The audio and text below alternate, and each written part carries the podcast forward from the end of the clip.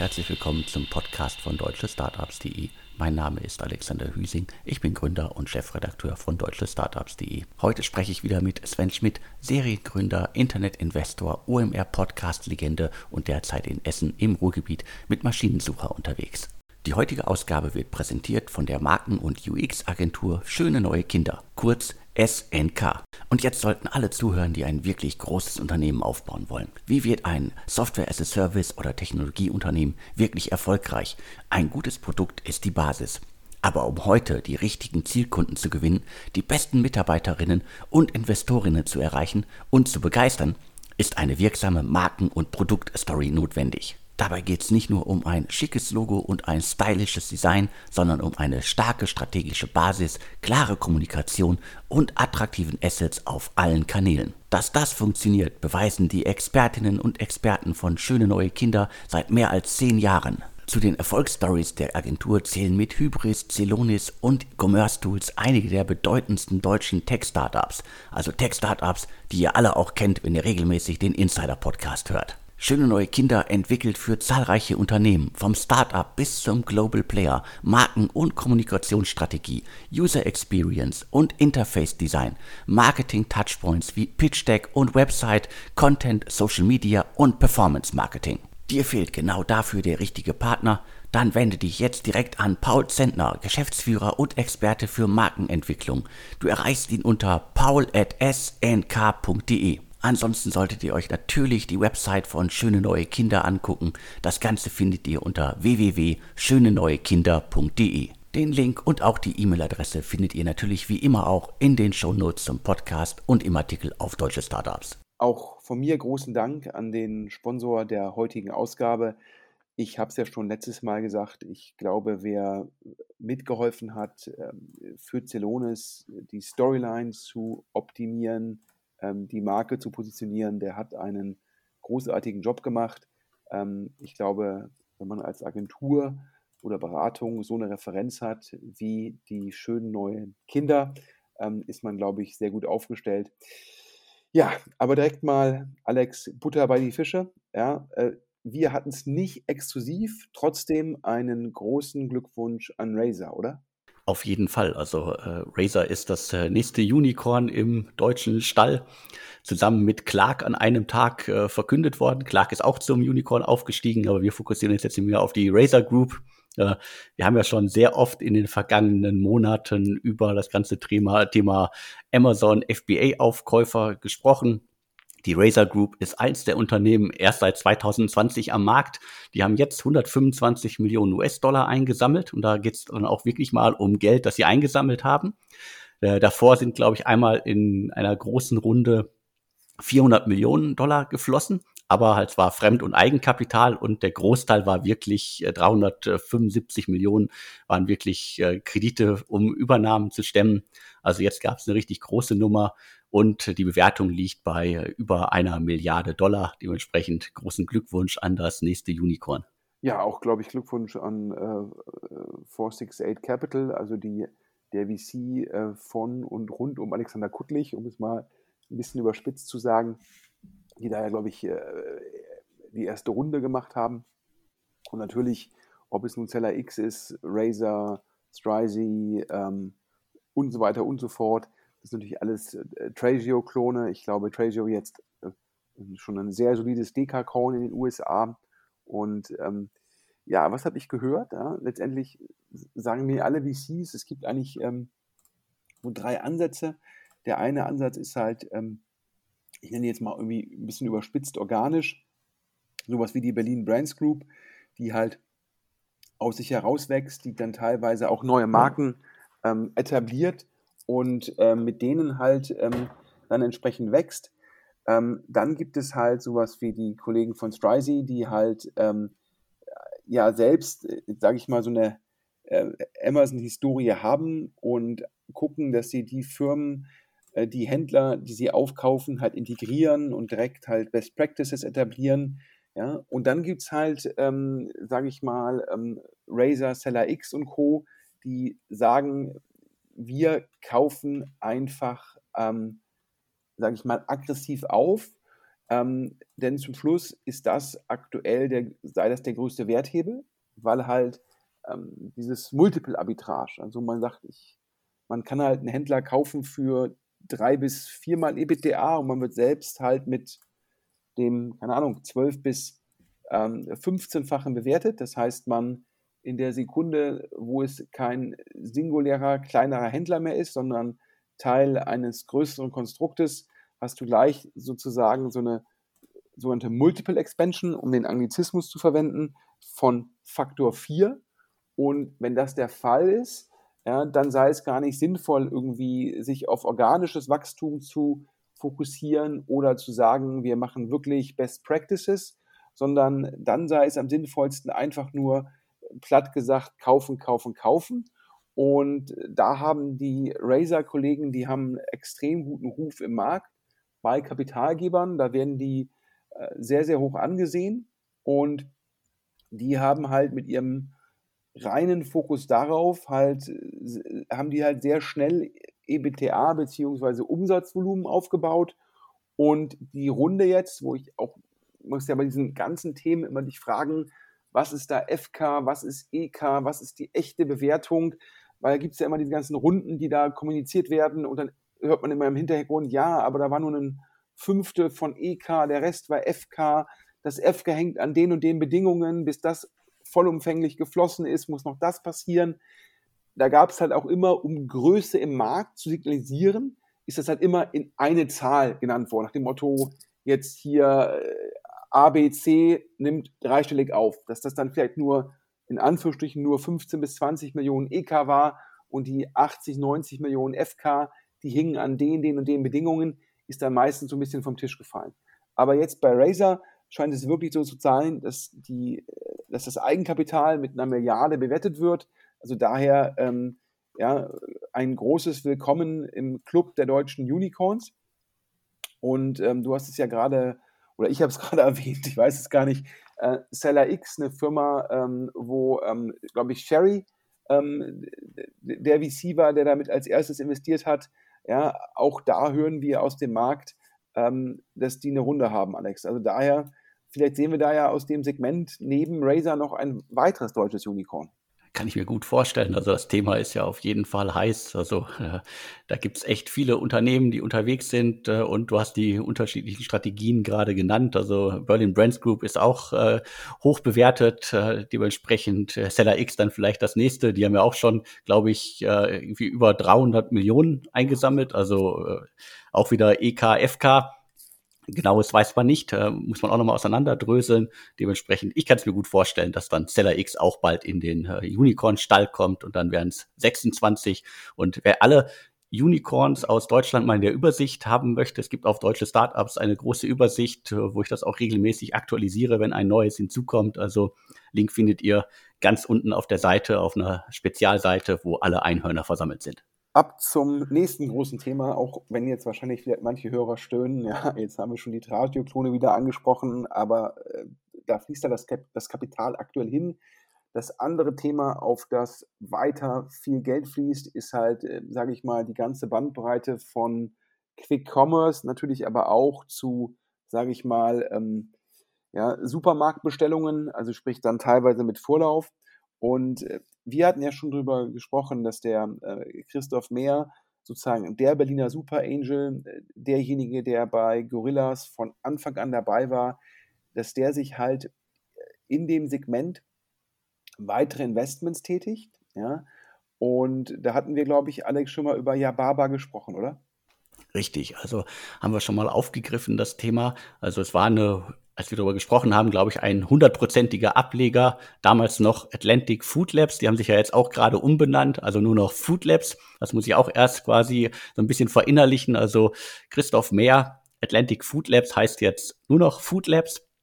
Äh, machen genauso weiter. Im Hintergrund gab es da aber, glaube ich, einige Veränderungen, auch bei den äh, Investoren im Hintergrund. Und äh, aber es geht, geht da definitiv weiter und äh, Yababa ist da ein gutes Beispiel ein, ja, ein Lebensmittelshop für orientalische Gerichte, also arabische, türkische Gerichte. Also alles an Lebensmitteln äh, ist damit gemeint. Und äh, die setzen jetzt nicht auf das äh, Quick-Commerce-Thema. Also da geht es jetzt nicht um 10 oder 15 Minuten oder 30 Minuten, sondern im Grunde um Same-Day-Delivery. Da hat sich das Team jetzt auch in den letzten Wochen quasi gefunden. Und äh, jetzt gibt's die, die nächste große Meldung. Es gibt ein, äh, ein richtig großes Investment und äh, da tauchen zwei sehr bekannte Namen auf, die in der Szene auf jeden Fall etliche kennen. Creandum und Project A investieren jetzt, setzen jetzt auf das äh, Thema ja, Same-Day-Delivery äh, im äh, Lebensmittelsegment und auf Yababa. Ja, ich glaube, ähm, was da halt spannend ist, ist halt, ähm, dass wir da jetzt auch eine Vertikalisierung sehen. Ähm, und mit der Vertikalisierung auch in dem Fall meines Erachtens sinnvoll, ähm, sage ich, äh, nicht dieses Quick, der, nicht der Quick-Commerce-Ansatz à la Gorillas, Flink und Co. halt innerhalb von zehn Minuten, aber auch nicht der Ansatz zu sagen, ähm, keine Ahnung, bei Rewe, ich kriege in drei Tagen die Lieferung. Ähm, warum muss man, wenn man via Baba sagt, hier, ich mache halt einen Lieferdienst, der sich auf die arabischen Communities ähm, in Deutschland fokussiert, warum kann man kein Quick Commerce machen? Weil man äh, wahrscheinlich vielleicht mit Ausnahme von Berlin ansonsten nicht die, ähm, nicht die Lieferfrequenz ähm, hinbekommt, äh, die man braucht, um Quick Commerce ähm, äh, ja, gegenfinanzierbar zu machen, falls Quick Commerce gegenfinanzierbar ist.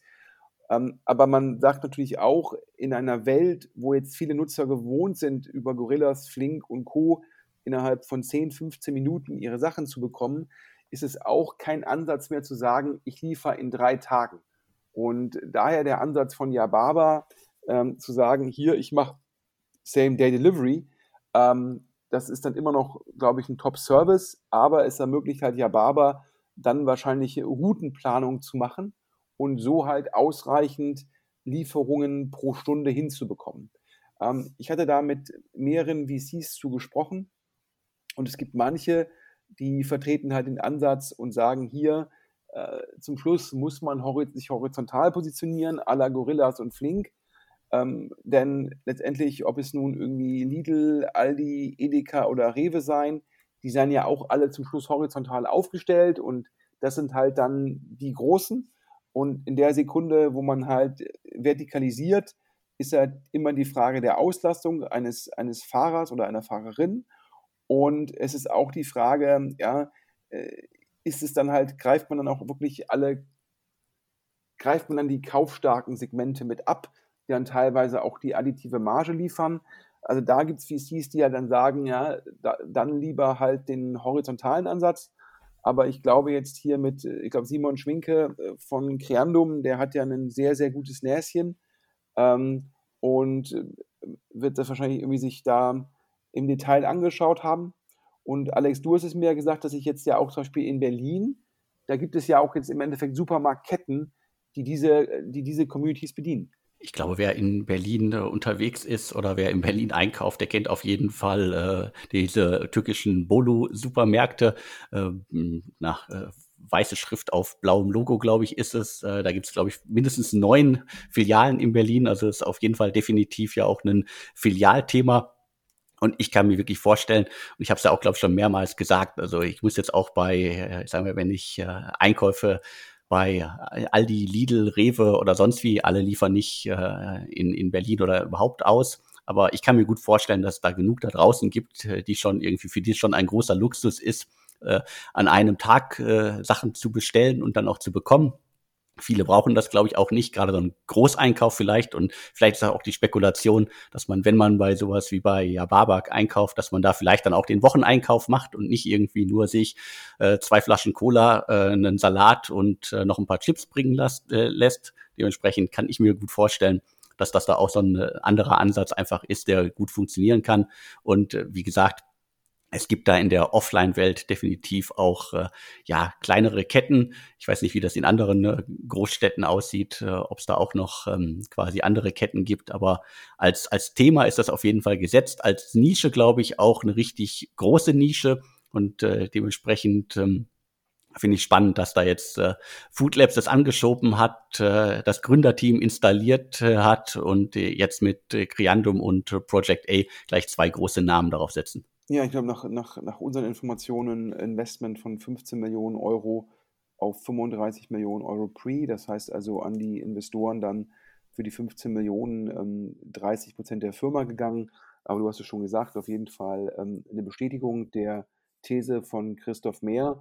Und klar, wenn das natürlich generell ein wachsendes Segment ist und ähm, da halt der Rückenwind ist und ich dann sage, hier der Markt per se wächst, also der, der adressierbare Markt wächst, so, also damit meine ich jetzt natürlich offline und online. Und dann mache ich halt einen, einen Online-Dienst, der immer noch mit Same Day sehr viel, sehr viel Kundennutzen generiert und der da halt auf den wachsenden Markt trifft, dann mag hier sogar der vertikale Ansatz ähm, erfolgsversprechend sein. Ähm, schauen wir mal, wie gesagt, die VCs, mit denen ich gesprochen habe, die, die waren da durchaus, da gab es schon zwei Meinungen, aber ist halt auch ganz selten, dass alle VCs einig sind, äh, das ist das Thema. Ähm, ähm, und daher schauen wir mal, Christoph Mehr hat da ja schon mit Gorillas ein sehr gutes Näschen gehabt. Apropos Gorillas, da haben wir jetzt gehört ähm, von einem Hörer, dass in München äh, Gorillas teilweise Schwierigkeiten hätte zu liefern. Ja, also äh, Rubrik geschlossen äh, wegen Erfolg. Und ich habe mich dann so ein bisschen umgehört und wahrscheinlich scheint es so zu sein, dass, das hört man jetzt ja auch immer mehr in der Presse, dass manche in der Allgemeinpresse, wenn man jetzt irgendwie liest, manche Gastronomen haben Schwierigkeiten, Mitarbeiter zu finden für Catering-Aufträge und ähnliches. Und äh, wahrscheinlich ist es auch in München nicht einfach, Alex, halt genügend Fahrerinnen und Fahrer zu finden. Kann ich mir auf jeden Fall gut vorstellen. Also äh, sagen wir Berlin, Hamburg, München mit den vielen Konzepten, die da auch teilweise unterwegs äh, sind. Also dass da irgendwann der Markt äh, leergefegt ist, äh, auch aus den genannten Gründen, dass vielleicht in den letzten Monaten sich einige schon anders orientiert haben, dass irgendwie äh, sehr, sehr viel, äh, sagen wir jetzt, schlechte Presse gerade in Bezug auf äh, Gorillas und äh, die Fahrer gab dass da dann irgendwann es knirscht, war zu erwarten, weil äh, im, im besten Fall kann man zwar irgendwie ganz, ganz viele äh, Dark Stores eröffnen, das ist wahrscheinlich nicht das Problem, die kann man auch gut füllen. Aber letztendlich ist, wie bei vielen Startups und gerade halt beim Liefersegment, das Nadelöhr sind dann halt äh, Menschen und in dem Fall halt äh, die Fahrer und äh, Fahrerinnen. Und dementsprechend kann das dann irgendwann ja auch nach hinten losgehen und man kann die Erwartungen dann nicht mehr erfüllen. Ja, die Frage ist ja auch, also in München ist ja mein Verständnis, wenn ich da mit Startups rede, die zahlen ja auch ihren studentischen Mitarbeitern zum Beispiel in München einen wesentlich höheren Stundensatz als zum Beispiel in Berlin. Das liegt halt daran, dass die Lebenshaltungskosten in München halt sehr hoch sind. Und eigentlich müssten dann auch solche Anbieter wie Flink und Gorillas gezwungen sein, in München einen höheren Stundenlohn für die Fahrerinnen und Fahrer zu zahlen. Und eigentlich müsste sich der höhere Stundenlohn auch niederschlagen, entweder in höheren Liefergebühren oder in höheren Preisen. Ja, ich, also ich glaube, dass der Ansatz zu sagen, in München kostet der Service das gleiche wie in Berlin, ja, ähm, ist dann maximal irgendwie Marketing, aber die realen Kosten für den Anbieter werden in München auf jeden Fall höher sein. Und äh, da bin ich mal gespannt, wie das Recruiting von diesen, sage ich mal, Same-Day-Delivery und Quick-Commerce-Anbietern in München ähm, so weitergeht, wo die Arbeitslosigkeit halt eh sehr gering ist. Also daher ähm, kann das durchaus dort äh, Fahrerinnen und Fahrer zu akquirieren in München zum Engpass für weiteres Wachstum sein. Und das jetzt unabhängig ähm, von Gorillas. Ich hab, wir haben jetzt Gorillas genannt, weil uns das halt ein Hörer zugeschickt hat und ähm, sicherlich Gorillas weiterhin die Marke ist, ähm, die da mit Quick Commerce am meisten ähm, verbunden wird. Aber ab zum nächsten Thema. Ich glaube, auch die Firma, genauso wie Yababa, da hatten wir eine Runde schon exklusiv Damals war es, glaube ich, noch eine Nürnberger Firma. Ich glaube im Impressum, Alex steht jetzt Berlin und wir reden über Car on Sale. Richtig, also das Unternehmen ist in Nürnberg gegründet worden, dann äh, im Zuge nach, vor oder während dieser Runde äh, nach äh, Berlin umgezogen. Wurzeln sind aber weiter in, in Nürnberg und äh, Insight äh, Partners hat damals investiert und äh, Creandum äh, war schon an Bord. Also Creandum haben wir ja gerade schon einmal erwähnt. Das Startup ist 2018 gegründet worden und ist quasi ein Marktplatz für Händlerfahrzeuge, also äh, B2B. Autohäuser können ihre Fahrzeuge mit äh, Car on Sale vermarkten und äh, an Autohändler verkaufen. Also ein anderer Ansatz als äh, die vielen anderen, äh, sagen wir, Gebrauchtwagenplattformen da draußen, die es gibt. Also ganz klassisch B2B. Äh, und das erklärt dann vielleicht auch das Interesse an dem Thema. Weil klar, irgendwie wer an Autoverkauf im Internet denkt, denkt jetzt immer automatisch an Auto 1. Äh, das war dann sozusagen der, der, der Pitch quasi. Äh, Car on Sale macht es anders, äh, setzt auf jeden Fall im, im B2B-Segment an. Und äh, wir hatten, du hast ja gerade gesagt, wir hatten schon darüber berichtet und äh, konnten auch, glaube ich, damals auch eine Bewertung äh, nennen. Das waren so, glaube ich, 15, 50 Millionen Euro. Und dementsprechend, äh, jetzt geht's weiter voran. Es gibt eine weitere richtig große Runde. Ja, du hast es ja gesagt, ich, ähm, also äh, Auto 1 war das ursprüngliche Modell, das wird jetzt auch ein bisschen ausdifferenziert. Äh, man kauft Autos von Konsumenten an und versteigert die im Hintergrund an teilnehmende Händler. Und Car on Sale ist ein reines Angebot, wo nur ähm, sozusagen gewerbliche Händler oder Anbieter oder Leasingrückläufer werden versteigert. Also wo im Endeffekt sozusagen ähm, Händler von Autos oder Anbieter von Autos und gewerbliche Käufer von Autos zusammengebracht werden, ähm, wo dann die Wagen halt entsprechend versteigert werden und äh, Car on Sale sicherlich die Plattform, die da in dem Segment den meisten Rückenwind hat und wo damals ja, glaube ich, Insight eingestiegen ist und jetzt hier einen großen Dank. Ähm, nach, also es gab einen Hinweis eines Hörers, ähm, das scheint sich auch zu bestätigen, dass da jetzt eine relativ große Series B ansteht. Ja, da reden wir über ca. 50 Millionen Euro. Die heutige Ausgabe wird präsentiert von der Marken- und UX-Agentur Schöne Neue Kinder, kurz SNK. Und jetzt sollten alle zuhören, die ein wirklich großes Unternehmen aufbauen wollen. Wie wird ein Software-as-a-Service oder Technologieunternehmen wirklich erfolgreich? Ein gutes Produkt ist die Basis.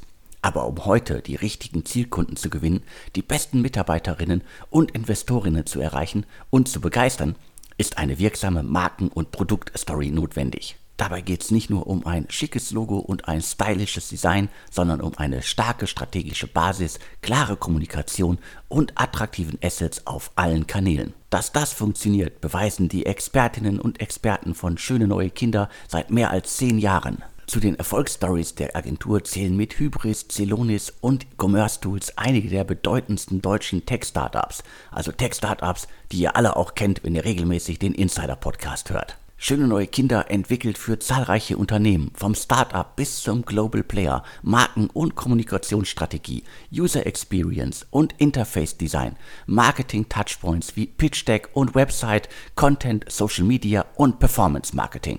Dir fehlt genau dafür der richtige Partner? Dann wende dich jetzt direkt an Paul Zentner, Geschäftsführer und Experte für Markenentwicklung. Du erreichst ihn unter paul.snk.de. Ansonsten solltet ihr euch natürlich die Website von Schöne Neue Kinder angucken. Das Ganze findet ihr unter www.schöneneuekinder.de. Den Link und auch die E-Mail-Adresse findet ihr natürlich wie immer auch in den Shownotes zum Podcast und im Artikel auf Deutsche Startups. Und die wird wohl angeführt von Stripes ein äh, Growth Investor aus den USA und HV äh, Capital. Ähm, ist ja immer ganz spannend, äh, wenn jetzt ein HV Capital hinter Insight investiert. Ähm, also ähm, sieht fast so aus, als hätte das Team dort ähm, vielleicht die Bewertung optimiert und nicht unbedingt die Qualität der Investoren. Denn eigentlich ist es ja so, dass man erwartet, dass ein Insight hinter HV Capital investiert und nicht ein HV Capital hinter Insight. Ähm, aber für das Team auch gesagt, wir wollen jetzt äh, die Bewertung optimieren. Die Runde hört sich halt immer so an. Wenn man so eine Zahl hört, dann denkt man immer, ja, wahrscheinlich irgendwas zwischen 200 und 250 Millionen Euro Pre-Money und dann entsprechend 250 bis 300 Millionen Post-Money. Also äh, wahrscheinlich irgendwie so eine Verwässerung von 16, äh, 17 Prozent bis 20 Prozent am oberen Ende. Das wäre da typisch. Und ähm, hat das Team wahrscheinlich gesagt, wir wollen jetzt eine große Runde machen um halt in Deutschland sozusagen den Markt da zu vereinnahmen. Und ähm, klar, also ähm, super Sache fürs Team. Und ähm, ja, wir hatten da schon mal drüber gesprochen. HV ähm, Capital ist natürlich auch, wenn die sagen, wir wollen jetzt auch Growth-Runden machen und sind da im Wettbewerb mit halt Tiger und Co. Ja, also teilweise mit relevant stärkeren Marken, ähm, dann muss man natürlich teilweise dann halt sehr hohe Bewertungen zahlen, um da halt überhaupt eine Chance zu haben. Und das wäre hier meine These, warum Stripes und H4 Capital und nicht ein Kapitalgeber mit noch einer höheren Signalwirkung. Ähm, Aber wir sehen, der Markt ist ja auch im Fluss. Wir hatten, Alex, vor dem Podcast kurz drüber gesprochen. Ähm, letzte Woche wurde ja auch bekannt gegeben, dass Tiger in Hive investiert hat. Äh, per se jetzt nicht überraschend, gutes Team, ähm, spannender Markt. Ähm, aber bisher hat ja Tiger immer nur hinter, ähm, ich sag mal, Excel, äh, Sequoia, Index, also hinter den großen Marken investiert und hat sich halt die Due Diligence de facto geschenkt, hat sich das auf ein Board Seat verzichtet, hat gesagt, solange wir halt hinter den großen Marken sind, können wir uns sicher sein, dass äh, das Board gut besetzt ist und dass da eine saubere Idee gemacht worden ist.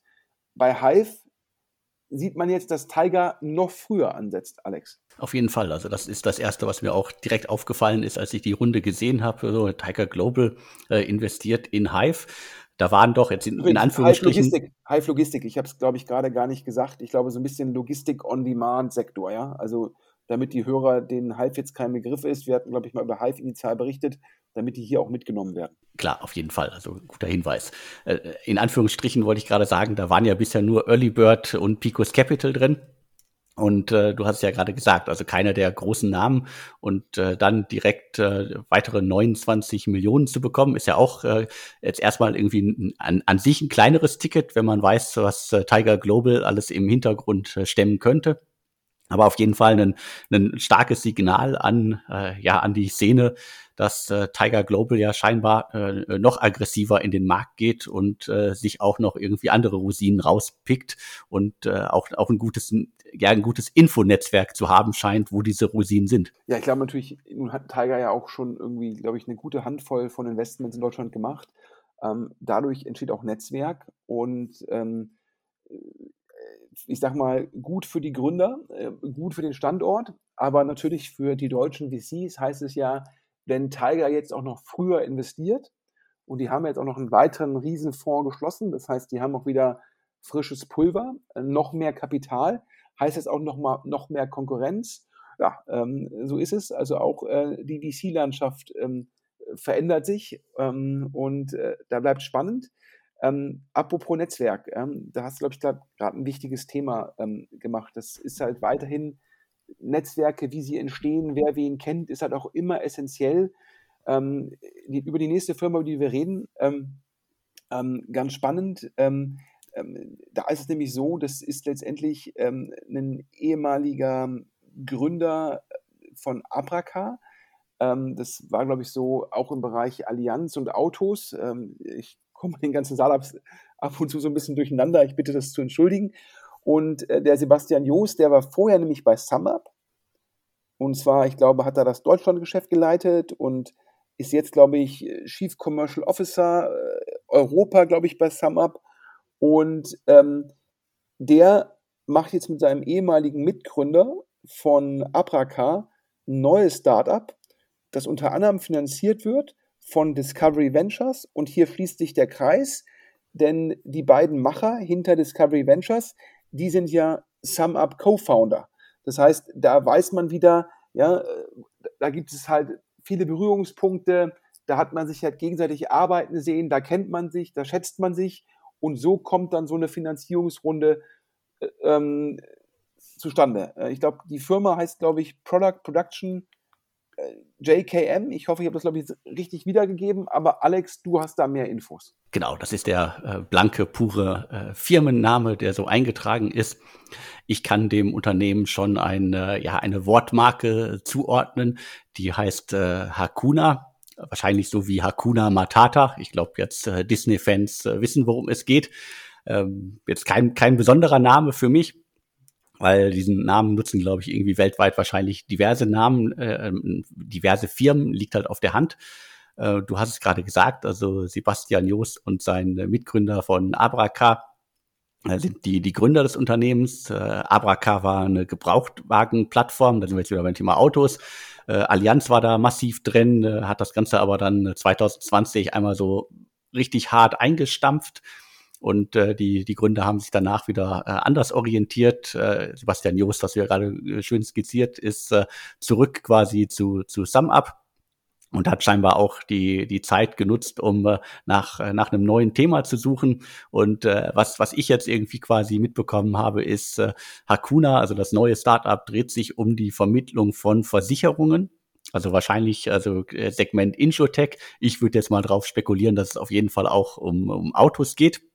Kann ich mir zumindest gut vorstellen.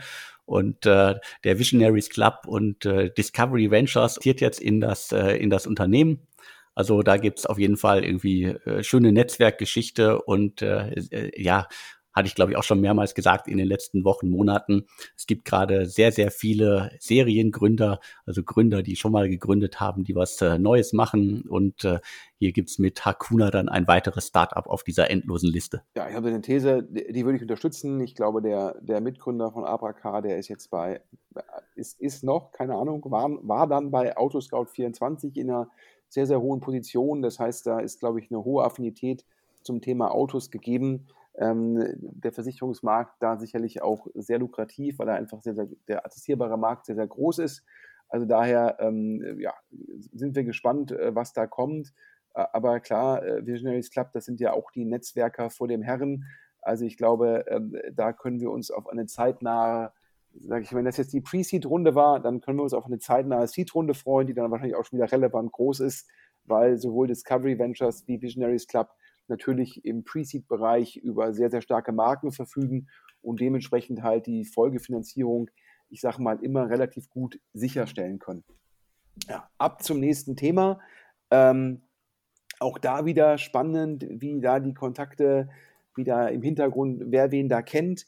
Ähm, da investiert nämlich DN Capital, einer der ersten Investoren in Auto 1, die wir ja auch schon jetzt im Podcast hier erwähnt hatten, investiert in ein Team, ja, wo auch schon mal ein Auto 1-Kollege ähm, am, ähm, dabei war, ja. Und äh, also wo ein, einer der Gründer war längere Zeit bei Auto 1, Jetzt, bevor ich mich hier verquatsche, Alex, du hast die Details. Es geht um das äh, Startup Patronus, also auch so ein Name wie bei Hakuna. Ich glaube, ich weiß gar nicht, wie viele Startups es in den letzten äh, Jahren in Deutschland alleine gab, die irgendwie den, äh, den Namen Patronus irgendwie benutzt haben.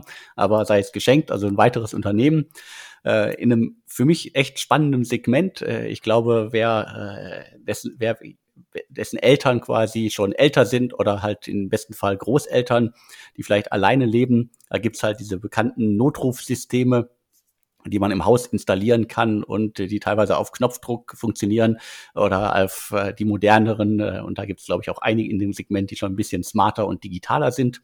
Und Patronus ist quasi sowas wie die äh, Smartwatch für das Thema digitaler Hausnotruf. Also es gibt eine, eine Uhr, Geschäftsmodell finde ich auch ganz spannend. Also es geht darum, dass man 39 Euro im Monat zahlt, um dann dieses Notrufsystem äh, zu benutzen.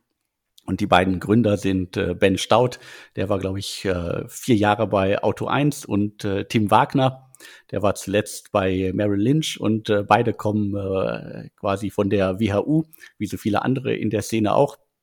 Und die spannende Neuigkeit ist jetzt, dass du hast die in Capital gerade schon genannt, also Cavalry Ventures, äh, UVC äh, Partners und äh, die in Capital investieren jetzt in diese ja, Notruf-Uhr äh, aus, ähm, aus München.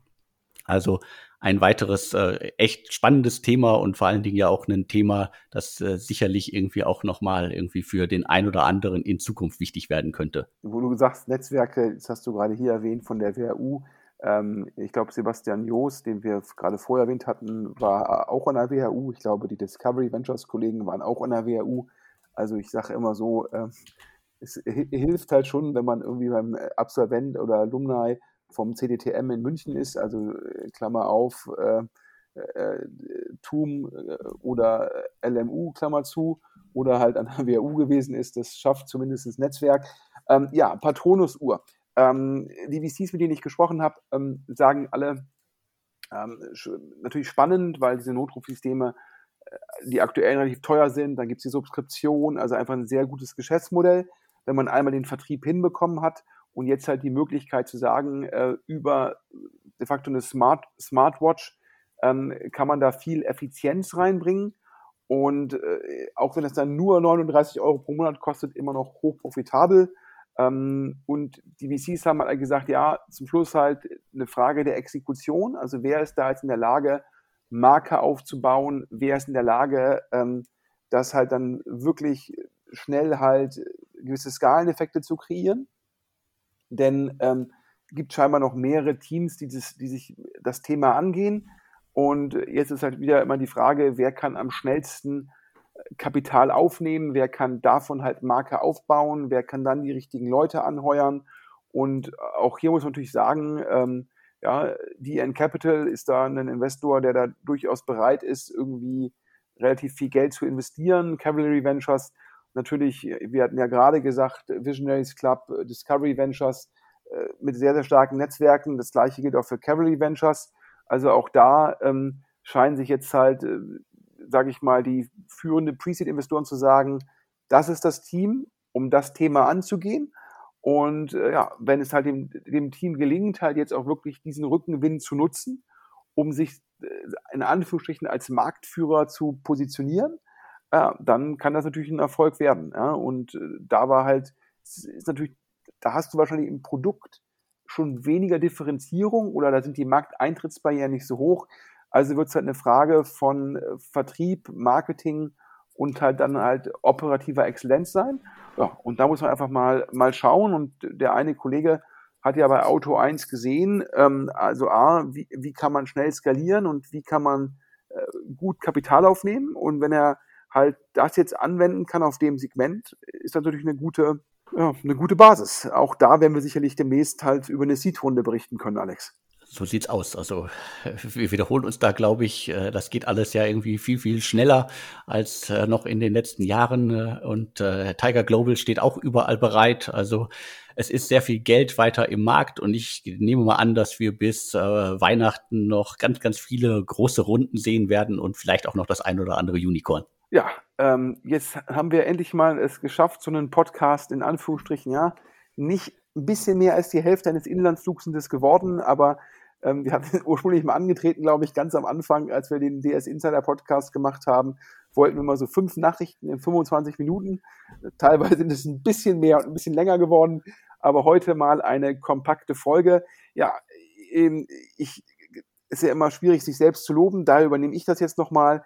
Äh, der Alex macht ja nicht nur den DS Insider Podcast, sondern er hat auch andere Formate, unter anderem den News Podcast in der Woche, in dem der Insider Podcast nicht erscheint. Dann hat er Interviews ähm, äh, mit diversen sehr, sehr erfolgreichen Gründern und was mir genauso wie ihm am Herzen liegt, er gibt halt auch immer ganz, ganz jungen, teilweise noch sozusagen vor der Pre-Seed-Runde stehenden Startup die Möglichkeit, sich vorzustellen, komplett kostenlos.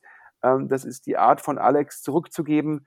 Und äh, die drei Formate kann ich also immer empfehlen. Das heißt, auf dem gleichen Podcast-Kanal, wer sich also in zwischen den zwei Wochen da in denen es keinen DS Insider Podcast gibt, ein bisschen langweilt, soll da auf jeden Fall reinhören.